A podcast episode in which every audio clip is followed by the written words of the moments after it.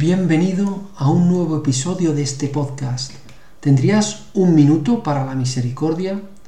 La frase de hoy procede de San Vicente de Paul y dice así, la oración es para el alma lo que el alimento es para el cuerpo.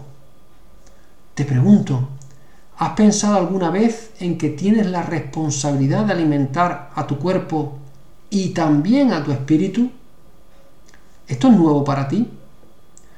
Quizás pienses que desde siempre has entendido la necesidad de cuidar y alimentar tu cuerpo para estar sano y crecer de acuerdo a tu edad, pero que no habías escuchado eso de alimentar tu espíritu o alimentar tu alma.